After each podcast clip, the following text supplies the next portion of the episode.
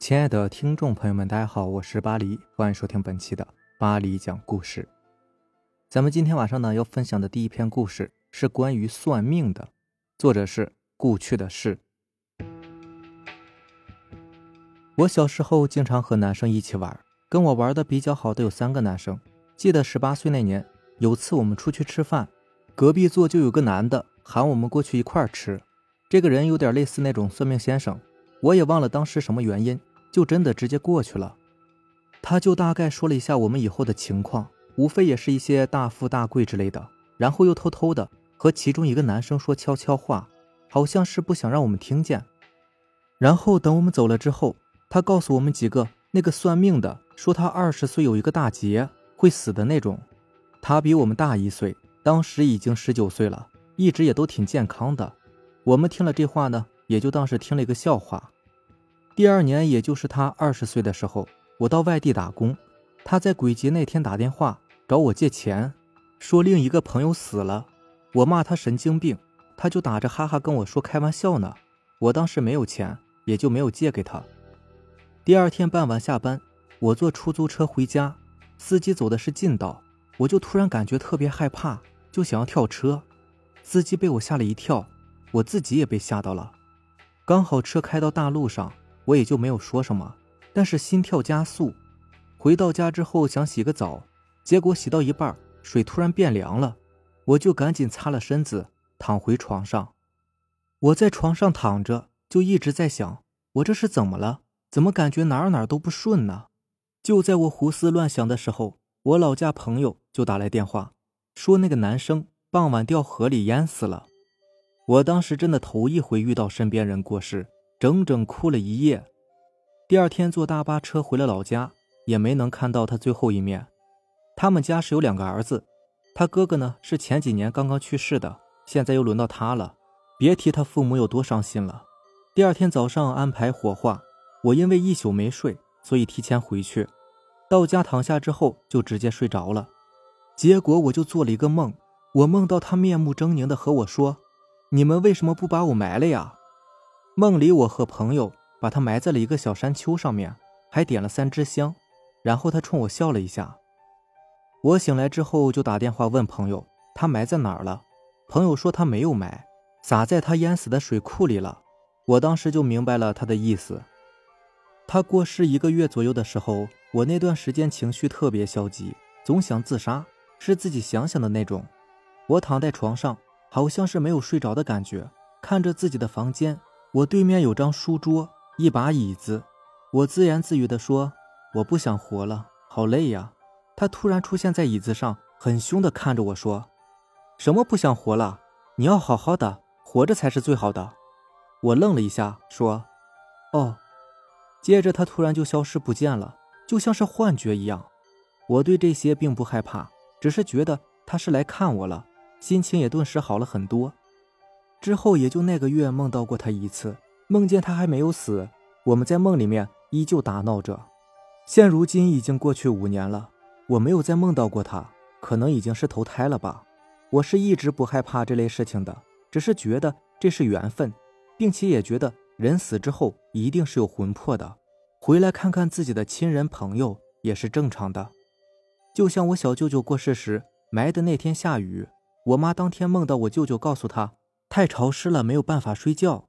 我妈醒来后很害怕，我也说都是亲人，怕什么呢？只是突然想起来这些事情，觉得说出来留个念想吧。下面这个故事名字叫做《凌晨两点微笑的男人》，这个是一个恐怖短片，片中的故事是真实的，并且是原作者亲身经历的。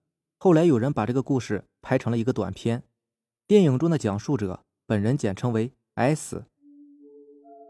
五年前，当时 S 还住在美国，习惯半夜三四点睡觉。每当 S 的室友睡着后，他总会觉得很无聊。为了消磨时间，S 通常会在漫无人烟的街上散步。这个习惯持续了四年。对于凌晨时分在大街上漫步，S 表示从来没有感到过害怕。但就是在那一晚，S 说，对自己这个夜游习惯的自信。在短短十分钟内，被一个神秘的男人粉碎的荡然无存。星期三晚，时间大约是凌晨一点左右。当时艾斯在离家很近的公园散步，那晚十分的安静，整个数百平米的公园只有艾斯一个人，连只流浪猫都看不见，附近的马路也没有任何的车辆。艾斯察觉到那名陌生男子是当他准备回家的时候，那时艾斯已经走到公园的大街，那名男子就在街尾那儿，在白色的街灯下跳舞。他的舞姿非常奇怪，可以说是类似华尔兹的舞步，但是 S 描述他像是一个癫痫症的病人发病时不受控制的抽搐。他每跳一段舞步，便会用一种非常滑稽的方式向前滑一步。S 也是好一会儿才察觉到，原来他正在朝着 S 的位置慢慢逼近。那个男人个子高挑，身形修长，穿着一件松垮破烂的旧西服。他跳得越来越近，脑袋扭成一个奇怪的角度，仰望着漆黑一片的天空。他那双四白眼睁得很大，大的像是两颗乒乓球，漆黑而细小的眼珠，猥琐的微微斜视着艾斯，散发出疯狂的光芒，并在他那张又长又尖的脸上绽放出一抹诡异的微笑。艾斯描述，当看见他的微笑和眼睛时，便立即匆匆地走到对面的街上。总之是离他越远越好。走到对面街之后，艾斯回头一看，他自己完全动不了了。那个男人刚好和他平行，并且已经停止了怪异的舞蹈，但是那个男人的手脚依然维持着古怪的弓字形，头继续仰着天，而那个笑容也是越来越大，越来越疯狂，两边的嘴角几乎拉扯到鼻子的高度。S 说，当时已经感觉到很恐怖了。他不敢飞奔跑走，害怕这样反而会激怒男人。S 继续往前走，视线一直落在那个男人的身上。S 非常确定自己已经远离了那个男人。回望环顾街道，发现整条大街仍然是空空如也。S 再次回过头望向对面街，发现他已经不在那儿了。艾斯松了一口气，但再仔细一瞧，却发现他就站在自己的身后。他站在不到十米的位置，藏在树荫下，依然维持着刚才的怪异姿势，面向着艾斯。艾斯分析道：“他刚才没有听到任何的声音，但是男人的位置至少缩短了二十米，回头的时间最多也就十秒，所以暗示着这个男人跑起来的速度非常惊人。” S 吓得不知所措，他和那个男人怔怔地站在原地，四目交投。过了一段时间，突然。那个男人一个箭步飞奔向 S，他弓起双脚，蹑手蹑脚的用脚尖走路，但唯一不同的地方是他跑得非常非常快。S 感觉双脚像是被冻在了地上，眼看着男子那张疯狂的笑脸和自己越来越近，越来越近。S 说，当时觉得自己死定了，但是当那个男人跑到离自己只有一米的距离时，他却猛然停了下来，仍然仰望着天空。仍然疯狂地微笑着。这时，男人开始转身走人，他跳回那些古怪的舞蹈，一拐一拐地离开。S 必须一直观察着他，至少等到他走出自己的视线。但当那名男子走了半条街后，他却猛然停了下来，接着转过身，再次飞奔了过来。他这一次是全速的飞奔。那名男子像是一只会在噩梦中出现的怪物，以快如闪电的速度飞奔过来。艾斯说自己被吓得尖叫。那个男人僵硬抽搐的四肢，头部扭着不寻常的角度，疯狂病态的笑容，转眼间已经近得触手可及。